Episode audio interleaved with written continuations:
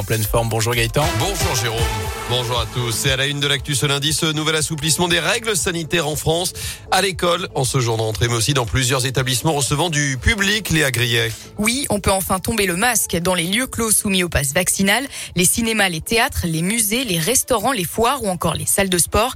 Exception dans les transports en commun ainsi que les trains et les avions.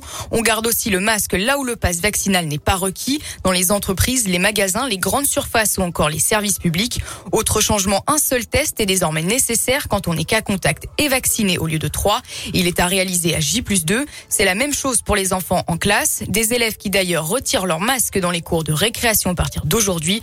Le brassage par niveau est donc de nouveau possible, ce qui veut dire que si un enseignant est absent, les enfants pourront être dispatchés dans d'autres classes. À noter également que ce lundi marque la disparition des attestations sur l'honneur. Merci Léa. Et jeudi, Olivier Véran a répété envisager une levée du pass à la mi-mars si la trajectoire décrue se confirme notamment en termes d'hospitalisation. À la une, également, ce lundi, la guerre en Ukraine, ce chiffre 450 millions d'euros, c'est le montant débloqué par l'Union européenne pour acheter des armes et les livrer à l'Ukraine. C'est une première pour les 27 qui se sont mis d'accord également pour bloquer les transactions de la Banque centrale russe. Emmanuel Macron tient un nouveau conseil de défense à 11 heures tout à l'heure à l'Elysée, alors que la France va également porter une résolution à l'ONU concernant l'aide humanitaire en Ukraine. Notez que 368 000 réfugiés ont fui les combats depuis l'invasion russe jeudi dernier. Dernier chiffre des Nations Unies. Chez nous, la mobilisation se poursuit également.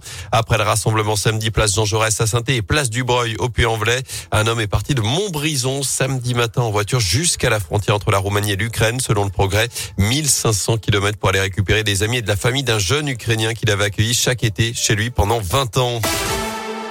Dans l'actu près de chez nous, une autopsie prévue en ce début de semaine dans la Loire, trois jours après la mort d'un pilote d'avion de 63 ans, victime d'un accident au moment du décollage de son aéronef à Rouen. C'était vendredi.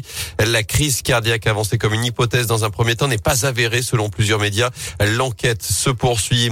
J-41 avant le premier tour de l'élection présidentielle. Radio Scoop débute aujourd'hui sa série de portraits d'électeurs. On vous emmène à la rencontre de ceux qui glisseront un bulletin dans l'urne. Certains savent déjà pour qui ils vont voter, d'autres non, mais tous ont en tête des priorités pour les années à venir. Il s'intéresse à la campagne. Ce matin, Léa Dupérin, euh, vous êtes allé à la rencontre de Philippe Danseur et directeur d'une école de danse dans la région. Marqué par les restrictions sanitaires, Philippe regrette aussi la politique jugée trop libérale d'Emmanuel Macron entre la suppression de l'ISF et la baisse des APL. Au-delà du fond, la forme lui a aussi posé problème. Un président, il rassemble, il pense un peu à tout le monde et peut-être pas à son parti ou à ses partisans ou ses puissants, etc. Un manque d'écoute, même une attitude. Euh, on se souvient, euh, les Gaulois réfractaires, j'ai envie d'emmerder les non vaccinés. On parle pas comme ça aux gens, je pense. Comme à chaque élection, il ira voter avec conviction au premier tour plutôt en faveur de Yannick Jadot. L'engagement écologique, c'est important. C'est vrai que ça serait pas mal de laisser la chance aux écologistes. Peu importe qu'il ait des chances d'être président, c'est qu'est-ce qui me semble être une priorité du moment. Je suis assez sensible à ça. J'ai des enfants. En tant que parent, ça fait peur. Autre priorité pour lui, l'éducation. Pour la tout réformer dans l'école. Revenir à l'essentiel, donner du savoir, des projets de groupe,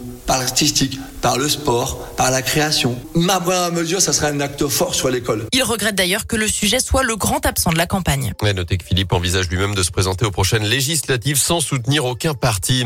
Lui n'est pas encore officiellement candidat à la présidentielle. Emmanuel Macron devrait débuter sa campagne cette semaine, calendrier bousculé par la crise en Ukraine. Il a en tout cas jusqu'à vendredi pour se lancer dans la course, date limite de dépôt des 500 parrainages au Conseil constitutientiel. C'est aussi la date limite pour s'inscrire sur les listes électorales en mairie.